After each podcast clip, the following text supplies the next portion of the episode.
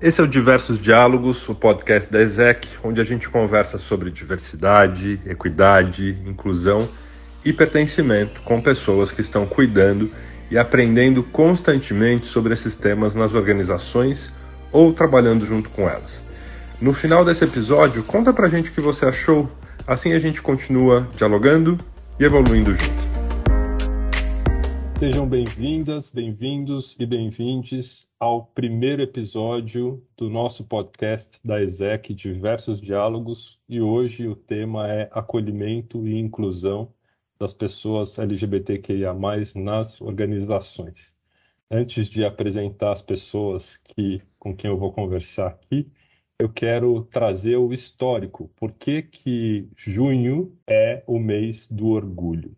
Então, em 69, houve a rebelião de Stonewall no bar Stonewall Inn, em Manhattan, Nova York, que levou a uma série de movimentos para libertação e liberação dos direitos da população LGBTQIA+, ao redor do mundo. Outros movimentos já tinham acontecido antes, mas segundo historiadores, essa foi a data mais marcante e por isso todo mês de junho a gente fala do orgulho LGBTQIA+.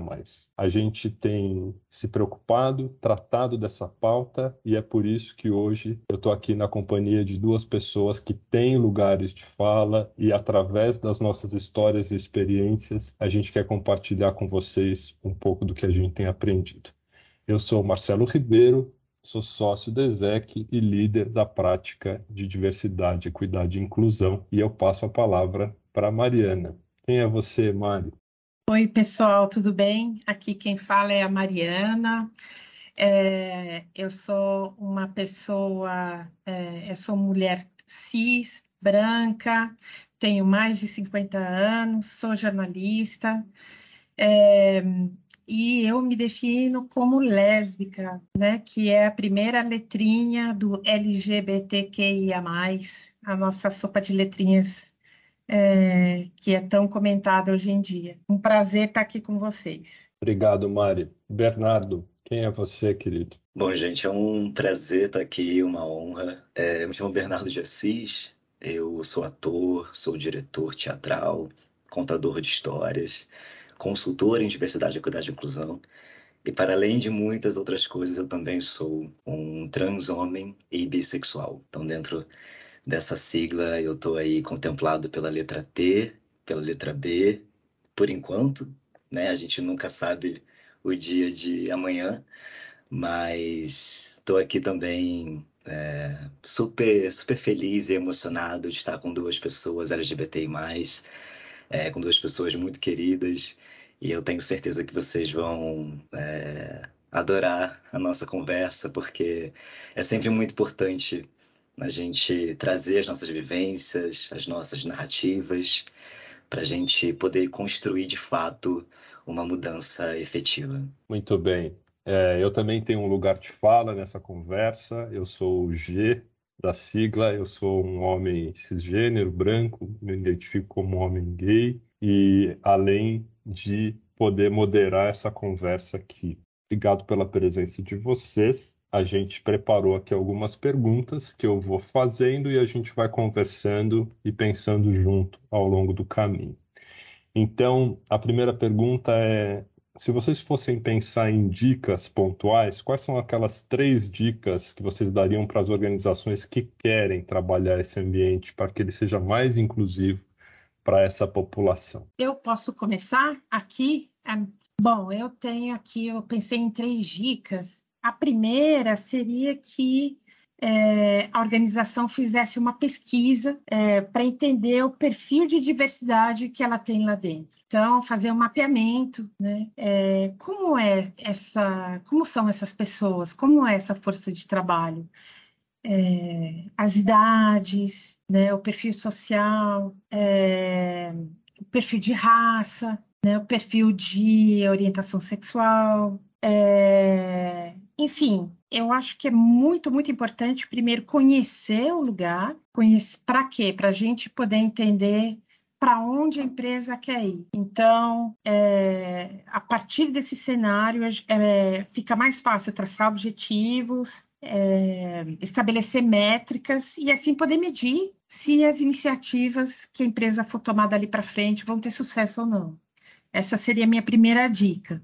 A segunda dica seria envolver a liderança. Né? Eu acho que qualquer mudança organizacional depende muito é, de como a liderança se comporta. Ela acaba exercendo um modelo né, de comportamento. E, não sei, a terceira dica é mais uma questão pessoal aqui, por eu ser uma pessoa um pouco mais velha. É, eu acho importante é, não esquecer é, nesse, nesse trabalho de, de diversidade e inclusão numa empresa, começar a incluir também o perfil geracional das pessoas. Né? É, as empresas, pelo menos as que eu conheço, eu vejo muita gente concentrada, muito, muita força de trabalho concentrada entre 25 e 40 anos. Né? Agora, antes dos 25, a gente não vê tanta, tanta gente. E mais do que 40, 45, a gente também já começa, as pessoas começam a rarear dentro das organizações. Então, precisamos olhar para todos os aspectos da diversidade. E é interessante, Mari, pensar nesse recorte LGBTI, pensando em geração. Né? Se já é difícil para uma pessoa 50 a mais que é cis, que é hétero, como é uma pessoa 50 a mais que é LGBTI+, né? Onde, onde a gente encontra essas pessoas, né? Quais são as práticas dessas pessoas? E a gente vai se deparar com inúmeras pesquisas que mostram que chega um determinado momento onde muitas delas acabam voltando para o famoso armário, porque é só dessa forma que elas serão respeitadas.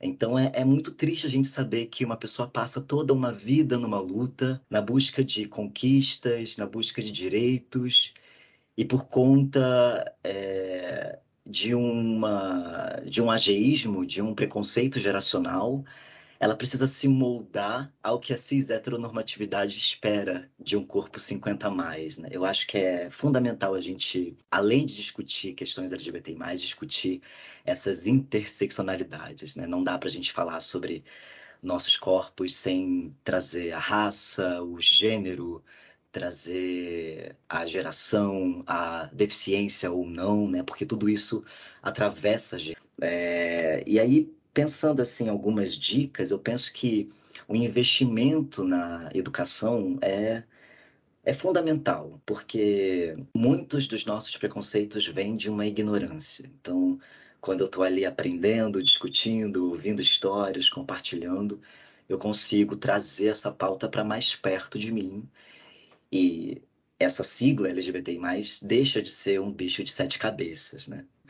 É, então, é muito importante a gente fazer esses eventos isolados, sim, mas para além disso, nos outros meses do ano, o que você, o que a sua organização está pensando, está fazendo. E por fim, de fato, é mobilizar a liderança, porque a gente tem inúmeras pesquisas que mostram que se pessoas têm lideranças mais diversas, mais inclusivas, que estão engajadas, elas são mais felizes mesmo que a cultura da empresa não seja inclusiva. Ou seja, mesmo que a empresa não levante uma bandeira, é, se a minha liderança levanta, eu vou ficar aqui. Eu vou, eu vou, é, vou fazer parte disso. E eu digo isso por uma experiência própria. Eu passei por uma organização onde a cultura de lá era extremamente diversa extremamente inclusiva, maravilhosa, mas a minha liderança direta teve muita dificuldade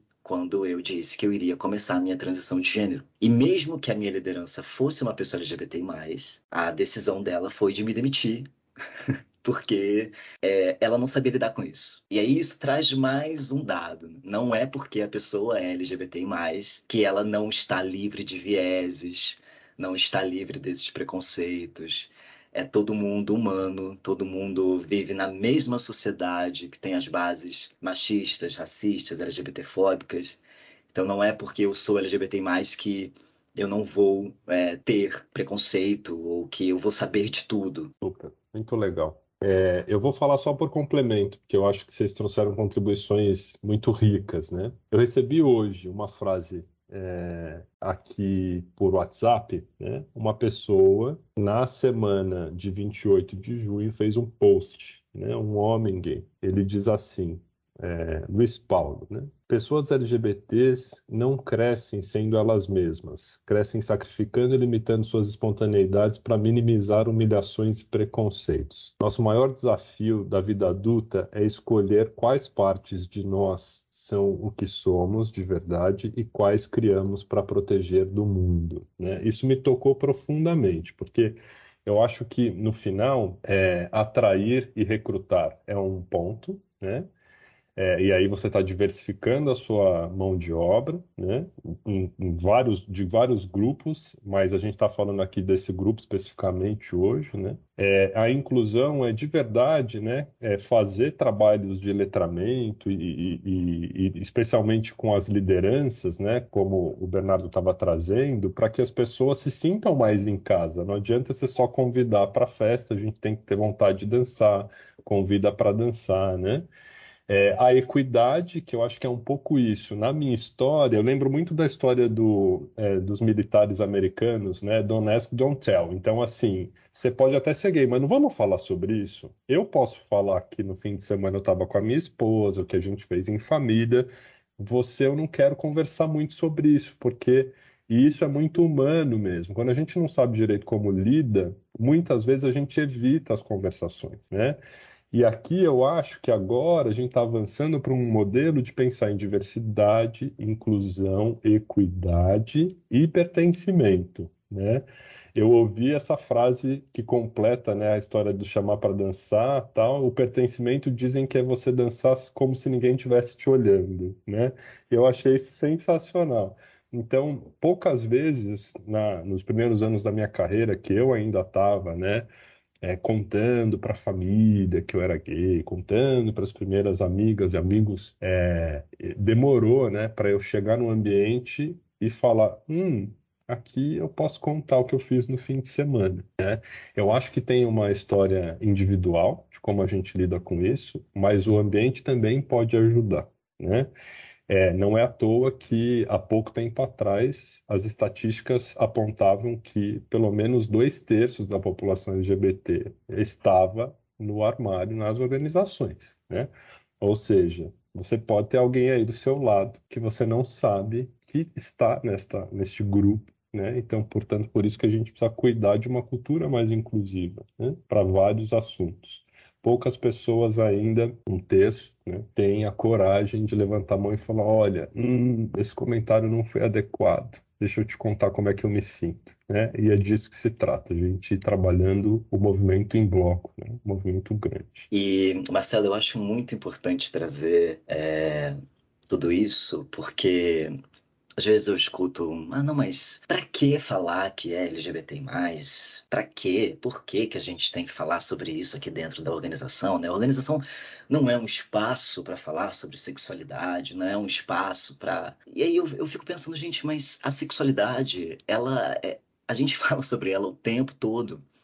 Então, quando você lá, segunda-feira, fala para os seus colegas que você foi ao cinema sábado com a sua esposa ou com o seu esposo, você está falando sobre sexualidade.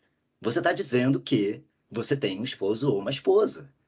E por que que isso é comum, isso é ok? E quando é um casal LGBT+, um casal homoafetivo, isso traz um estranhamento, um incômodo, né? Não, não, não vamos falar sobre isso. Não vamos convidar aquela pessoa para o churrasco porque né, ela vai levar o marido ou a esposa, vai ficar um clima. Então é, é, é, é para a gente parar para pensar que todo mundo, em algum momento, já teve esse viés e que não dá mais para a gente aceitar que ele perpetue. A gente precisa, precisa reconhecer identidades LGBT+. A gente precisa começar a olhar para essas pessoas e entender que é uma parte delas e que a gente não consegue mudar isso. Quando eu falo que eu sou uma pessoa trans, é, eu, eu tô falando o que eu sou. Eu não tô. Claro, eu posso estar tá trazendo uma bandeira, um discurso, mas eu tô falando o que eu sou sabe? É, eu, eu, não, não, dá mais para a gente ignorar e, e, achar que está tudo bem pessoas se esconderem. Principalmente agora, a gente falando bastante sobre saúde mental, sobre felicidade. Que triste, que triste é você não poder ser quem você é no seu trabalho. E infelizmente é uma realidade para a grande maioria da nossa comunidade. É, pois é, eu sou um pouquinho mais velha que vocês, eu vivi outros tempos quando um pouco piores do que os atuais. Atualmente a gente já avançou muito e é preciso reconhecer isso, né? Mas é, era, era uma coisa meio paranoica, porque eu era uma pessoa no trabalho e outra pessoa completamente diferente em casa ou com os meus amigos. Então, realmente, esse lance de não poder compartilhar como é que tinha sido o meu fim de semana. Eu nunca falava se eu estava namorando, eu sempre falava que eu era solteira, e eu sou casada há 30 anos, né? é, que mais? É, por exemplo, eu, eu sou da época em que os planos de saúde não permitiam a inclusão é, de cônjuges do mesmo sexo, né? Em que as festinhas de, de, fim de ano da firma é, não era possível. Eu até perguntar, cheguei a perguntar em uma empresa onde eu trabalhei se eu poderia levar uma prima, uma irmã, alguém da minha família. É, mas eles disseram que eram só para cônjuges e acabei indo sozinha, né? Isso virou algo bastante recorrente, infelizmente. É, eu, enquanto eu te escuto, Mari, eu, eu tenho mixed feelings, né? Porque se por um lado foi difícil, por outro também, olhando em perspectiva, me parece que existem avanços, né? A gente já pode ter uma conversa aberta e parte do fluxo de incluir os nossos parceiros, parceiras nos planos médicos, para citar um exemplo, né? É, eu estava vendo é, um documentário sobre a história das novelas e das personagens LGBTs, né? Aliás, o Bernardo é, foi um desses personagens mais recentes, né? É, e como tudo isso impactou na vida das pessoas. Então era uma loucura pensar que nos anos 90 o Silvio de Abreu precisou explodir um shopping porque as personagens das, da, uh, as duas personagens, Cristiane Torlone e a, a outra atriz, é, vocês lembram quem é? Silvia Pfeiffer. Silvia Pfeiffer, exatamente. Elas ficaram dias no ar, mudou toda a história porque a população não aguentava, né, naquela época, lidar com essa representatividade nas novelas. Então, olhando em perspectiva, avançamos, sensacional. E aí tem outros números que nos deixam tristes, por isso a gente está aqui ainda falando disso e batalhando, tipo a alta mortalidade, a maior do mundo, de pessoas transgêneras e mulheres travestis, né? É, no nosso país, infelizmente, a gente está com esse recorde há 13 anos, B, é isso? Há 13 anos, e não só a, a comunidade trans, a comunidade LGBT+, como um todo. Como um Brasil... Todo é o país que mais mata 13 anos consecutivos, e sabendo que esses números são extremamente subnotificados.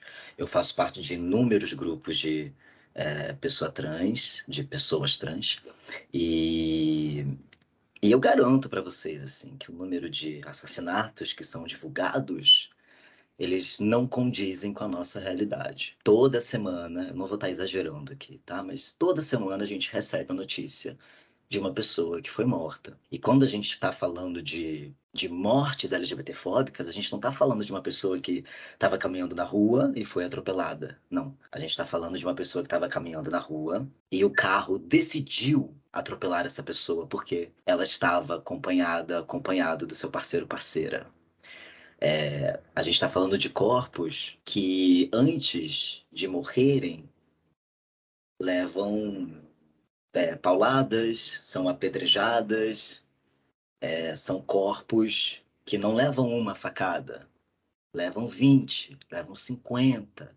Então existe por trás desses números um ódio extremamente visível, né? Eu não digo nem que é escondido, é visível mesmo. É, então é um é uma forma da gente começar a pensar é, até que ponto a gente vai continuar com a hipocrisia e não olhar de fato para isso reconhecer que é um baita problema. Não é mais, é, não deve ser, né? Não deve ser aceitável eu, de repente, me questionar onde estão pessoas trans no meu dia a dia. Eu vou ao banco, eu vejo uma pessoa trans. Eu vou no hospital, eu vejo uma pessoa trans. Eu sou atendido por uma pessoa trans. Ou sempre quando eu vou sair à noite, eu as vejo na esquina, sabe? É, é, é começar a, a, a nos questionarmos mesmo se devemos continuar aceitando esse tipo de realidade, né? Eu, honestamente, eu não quero que o Brasil seja o país que mais mata a nossa comunidade pelo 14º ano consecutivo. E mesmo que a LGBTfobia é, seja um crime atualmente, isso não muda as nossas pesquisas e os dados, né? Então, tá, é, foi, foi uma, uma conquista absurda. Hoje a gente consegue denunciar atos LGBTfóbicos, mas está mostrando que não está. É, esses atos continuam acontecendo. Então, assumir a responsabilidade, todo mundo, né? Você não precisa dar uma facada numa pessoa LGBT para você ser uma pessoa LGBTfóbica. Quando você faz uma piada, quando você deixa de contratar alguém porque a voz da pessoa é mais fina, ou porque aquela mulher é muito masculinizada, e aí você decide não contratar, não promover, não é, indicar para um programa de desenvolvimento, isso também é LGBTfobia. Então é bom a gente começar a pensar sobre isso, na nossa responsabilidade. É, enquanto eu estava te ouvindo, eu estava pensando nisso, porque é, existem esses crimes hediondos. É urgente, isso é urgente. Não dá mais para. Né, assim, a expectativa de vida de uma pessoa trans no nosso país é em torno de 35 anos. Então, assim, não dá para a gente seguir conversando e normalizando isso. É, dentro das organizações, nós sabemos, né, acompanhando muitas empresas e, e, tendo vivendo as nossas vidas, né, é, que muitas expressões tratativas são feitas de um lugar de ignorância e inabilidade. Né? Então, eu também queria pedir a opinião, a, a, a ajuda aqui de vocês, para que a gente trouxesse, né, assim, quais são alguns cuidados em termos de linguagem tratativa que a gente pode é, elucidar aqui para que as pessoas possam compreender e cuidar daqui para frente. Então, eu, eu, vou partir nessa rodada, né? Então, é, é, me chama a atenção a expressão relação homem-mulher, né? Eu convido a gente a usar a relação de casal, porque ela fica mais inclusiva, né? É, existe a, a, a, história do a travesti, não o travesti, que é um erro muito comum, né? Então a gente escuta isso e, e aí tem o, o exemplo da Linda Quebrada, né? Que ela tatuou ela, né? Na testa para lembrar as pessoas, então, que é sempre a travesti. Né? Um, que mais, pessoal? Que mais que, que vocês escutam, percebem e que a gente pode ajudar as pessoas aqui a, a compreender? Olha, eu vou contar uma história que aconteceu comigo é, e que acho que é interessante. Alguns anos atrás, eu estava fazendo um, eu estava num processo de seleção numa empresa multinacional eu tinha chegado, era, era a última entrevista, né? E é, eu fui conversar com o diretor de RH dessa empresa. Fui, entrei na sala dele, tomei o café. Enquanto eu estava servindo o cafezinho, ele perguntou para mim, assim, para quebrar o gelo, né? Primeira pergunta dele foi: e o seu marido faz o quê? Né? Foi exatamente a primeira pergunta que ele me fez. E, embora tenha respondido relativamente rápido, passou assim um filme na minha cabeça, né? Eu fiquei pensando, meu Deus, é, eu digo ou não digo que sou gay, né? Se eu disser que sou gay, será que eu tô fora desse processo, né? E, eu vou, e se eu disser que eu sou, que eu, se eu é, disser que não, eu vou estar tá mentindo, né? Então, eu, eu até entendi, ele queria ser, assim, ele queria fazer uma pergunta fora do contexto para tentar ser mais simpático, mas para mim foi a pergunta decisiva. E só para vocês saberem, é, eu respondi que eu era gay, que eu tinha uma esposa, e é, é, não passei nesse processo de seleção. Até hoje eu não sei por quê. É, não tive um, um, feedback da companhia, apesar de ser uma das duas finalistas, é, por mais que eu pedisse. E até hoje eu acho que eu não passei. A minha percepção é de que eu não passei porque eu disse que eu era gay. Agora, isso não faz muito tempo, tá? Tem uns cinco anos mais ou menos. Então, é, é, é, outro cuidado, não, não, é um cuidado de linguagem, mas é um cuidado de conversa, é um cuidado para as equipes de recrutamento e seleção, né? É, vamos evitar um pouco esse tipo de pergunta e não fazer essa pergunta para ninguém, ou então vamos fazer, mas é, estabelecer algumas regras, né? É, que independentemente da resposta, isso não vai ser um ponto a favor ou contra. E aí a minha dica é, gente, vai pesquisar, vai assistir filmes sobre essa temática, vai consumir conteúdo de, de pessoas que estão falando sobre isso. É... E não parta de estereótipos. É, poxa, eu vi uma, uma mulher masculinizada, de cabelo curtinho, que estava usando calça, ah, então ela deve ser lésbica. É, pera lá, você está partindo de algumas características físicas e já julgando a sexualidade dela? É, gente, isso de fato, quando a gente para para pensar, não faz sentido.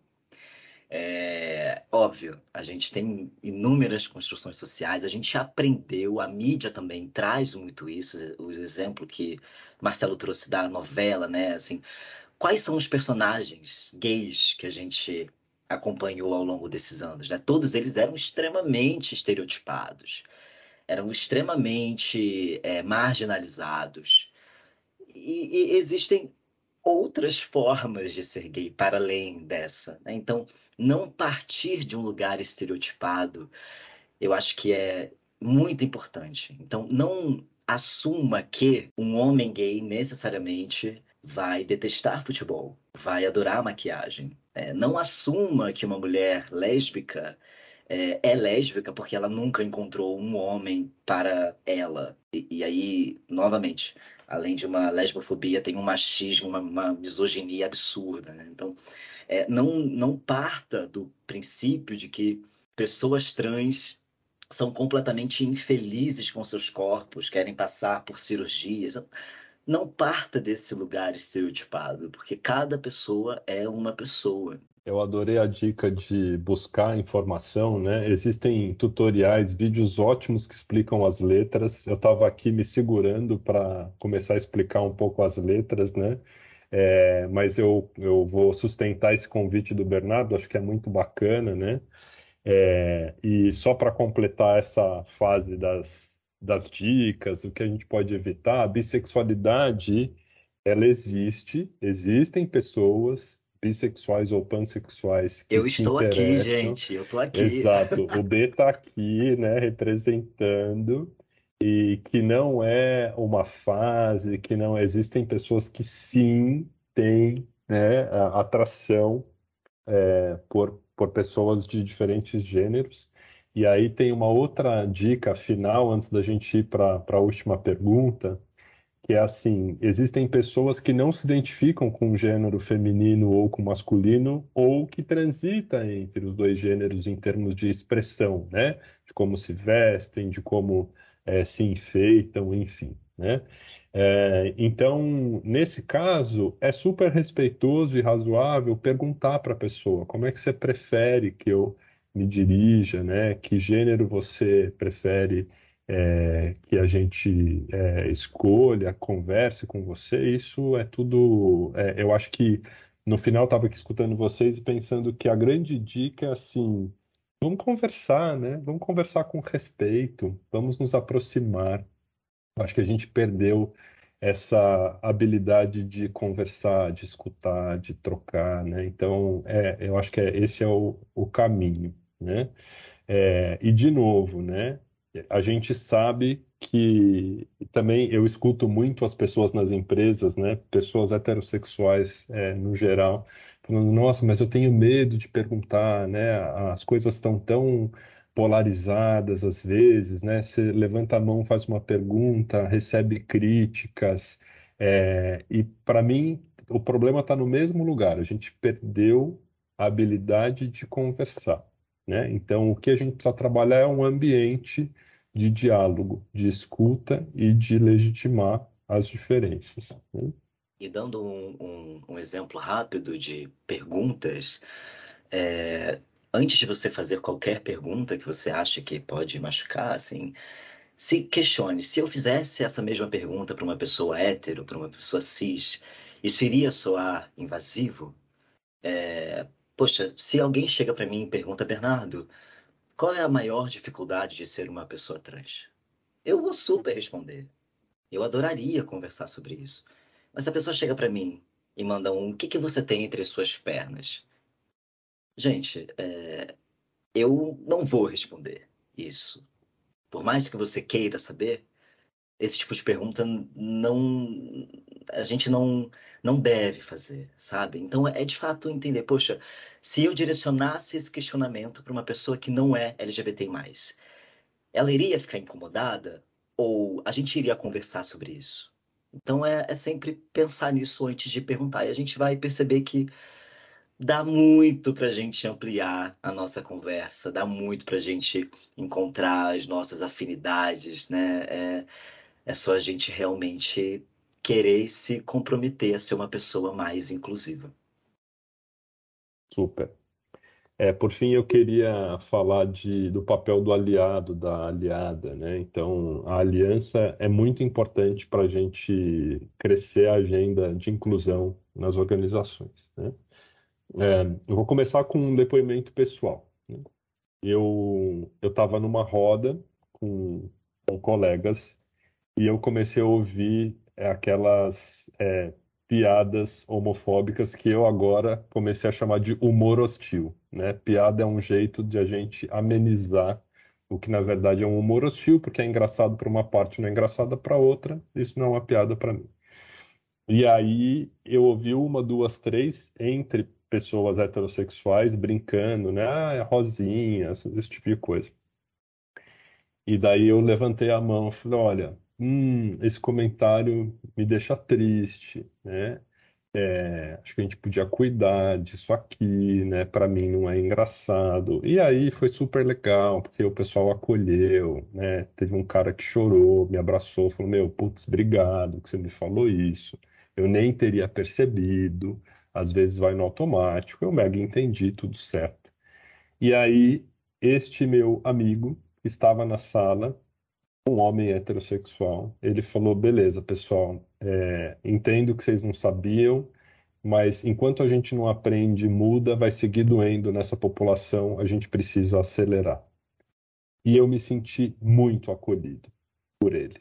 Talvez ele, ele teve um papel tão importante quanto o meu nesse letramento, porque ele, ele, ele fez a ponte. Né? Então, para mim, isso é aliança. Eu não sei se vocês têm histórias similares ou algum outro jeito de explicar a importância disso. Acho que essa é a grande intenção aqui. Olha, não tem é, uma história parecida com essa. É, mas eu acho que a grande dica para os aliados, ou para quem quer ser aliado, né? Quer dizer, querer ser aliado já é ser aliado. É tentar se colocar no lugar dos outros, né? Tentar exercitar a, a empatia, né? É, é, muito do que o B já falou, e você também, Marcelo. É, tentar fazer um exercício, e eu sei que tem tem várias organizações que já estão trabalhando nisso, com seus funcionários. É, até a organização onde eu trabalho hoje, a gente já fez um treinamento sobre isso, que é o de entender quais são os nossos vieses inconscientes. Né? Todo mundo tem esses vieses. E analisar quais são, e a partir do reconhecimento desses vieses, tentar é, pensar um pouco mais antes de falar qualquer coisa, né, ou de tomar alguma atitude. Eu vou deixar para o Marcelo explicar melhor o que são vieses inconscientes, porque ele tem um linguajar mais adequado para explicar isso. Mas eu acho que, antes de tudo, é, a vontade de, de entender, a vontade de ser empático, né, de se colocar no sapato do outro, né, acho que é isso que conta, mais do que qualquer outra coisa. Mari, eu acho muito muito importante quando você traz é, a coisa da empatia e quando você traz também que a pessoa que quer ser aliada já é de alguma forma aliada. É, mas eu, eu não acredito que isso aconteça na prática. Infelizmente. Porque para mim é muito fácil falar, nossa, é, eu sou uma pessoa branca, né? Então para mim é muito fácil falar, nossa, realmente deve ser muito difícil é, ser impedido de entrar no banco pela sua cor. Mas isso nunca aconteceu comigo, gente. Eu nunca vou saber o que é ser impedido de entrar no banco por conta da sua cor. Por mais que eu me esforce em me colocar no lugar de uma pessoa dessa que passa por essa situação, eu nunca vou saber o que, que é. Então, o que, que dá para eu fazer? Dá para eu me conectar. Dá para eu, do meu lugar de privilégio, agir. Então, é isso que eu daria como dica. Do seu lugar de privilégio, você, enquanto uma pessoa cis, uma pessoa hétero, o que você consegue fazer quando alguém faz uma piada LGBTfóbica no meio do almoço de domingo? Você decide não falar nada ou você interrompe essa prática? Porque para mim ser uma pessoa aliada é interromper essa prática. Você pode virar e falar: "Não, Bernardo, eu tenho vários amigos e amigas que são LGBT+. A minha liderança é LGBT+, eu não tenho preconceito algum. Mas quando chega ali na hora de interromper uma prática, de interromper uma fala, uma piada ou o humor hostil, como muito bem Marcelo trouxe, você não faz isso. Então é, é entender onde eu estou na discussão da aliança. Será que eu estou levantando a bandeira só em junho, colocando aqui no meu fundo do Google Meet, do Zoom, porque a empresa falou que é bacana, mas ali no dia a dia, o que, que eu estou fazendo do meu lugar de privilégio para mudar a realidade dessa comunidade? E muitas é. vezes a gente não faz nada. É verdade, B. Eu não sei se todo mundo aqui assiste a novela Pantanal, eu sei que tem muita gente que assiste, mas essa, essa semana teve umas cenas maravilhosas, né? O Zaqueu, que é um, um, um, personagem é, claramente gay pelos seus trejeitos e, e totalmente assumido também, né? Ele vai para o Pantanal, ele convive com aqueles peões assim viris, né? E ele é motivo de chacota, né? As pessoas riem dele, é, fazem graça com ele e ele fica muito triste e vai embora do Pantanal. E, e ele deixa uma carta explicando os motivos pelo qual, pelos quais ele está indo embora. E tem lá uma, uma série de discussões é, na fazenda, em que o dono da fazenda, que é o Zé Leôncio, é, depois de, de, analisar a situação, entender a situação, ele vai e conversa com os peões e ele diz o seguinte: é, a próxima pessoa que der risada ou fizer chacota de uma pessoa diferente, né, como aquele personagem, é, pode pegar suas tralhas e ir embora, né? Quer dizer, aí eu acho que é um, um exemplo da pessoa que realmente saiu da, da defesa ou da, do, do, do, contexto das palavras para o contexto da ação, né, B? É, enfim, eu achei super legal, eu fiquei super comovida com esse, esse capítulo aí. Eu acho que o Brasil inteiro deve ter assistido, eu acho que foi maravilhoso ter assistido aquilo. Foi super bonito, bem lembrado. Eu sou super fã da novela, estou assistindo e, e para mim ficou muito marcado é, o diálogo dele com o filho, porque o filho volta para ele e fala: Você também já foi preconceituoso. Ele falou: É verdade, e eu também errei. e se a gente precisar ser preso por crime de ódio e tal, é, eu vamos, vamos para a cadeia então, porque a gente não pode mais fazer isso. Agora eu sei, né? Agora eu aprendi. Muito legal. Então, só para esclarecer, então, viés inconscientes são crenças, né? Atitudes que a gente aprendeu no nosso contexto, com a nossa família, na nossa história, que estão tão arraigados em nós que a gente nem se dá conta, por isso inconsciente, né? E isso, é, de alguma forma, influencia em como a gente vê as pessoas, estereotipando, generalizando grupos, né?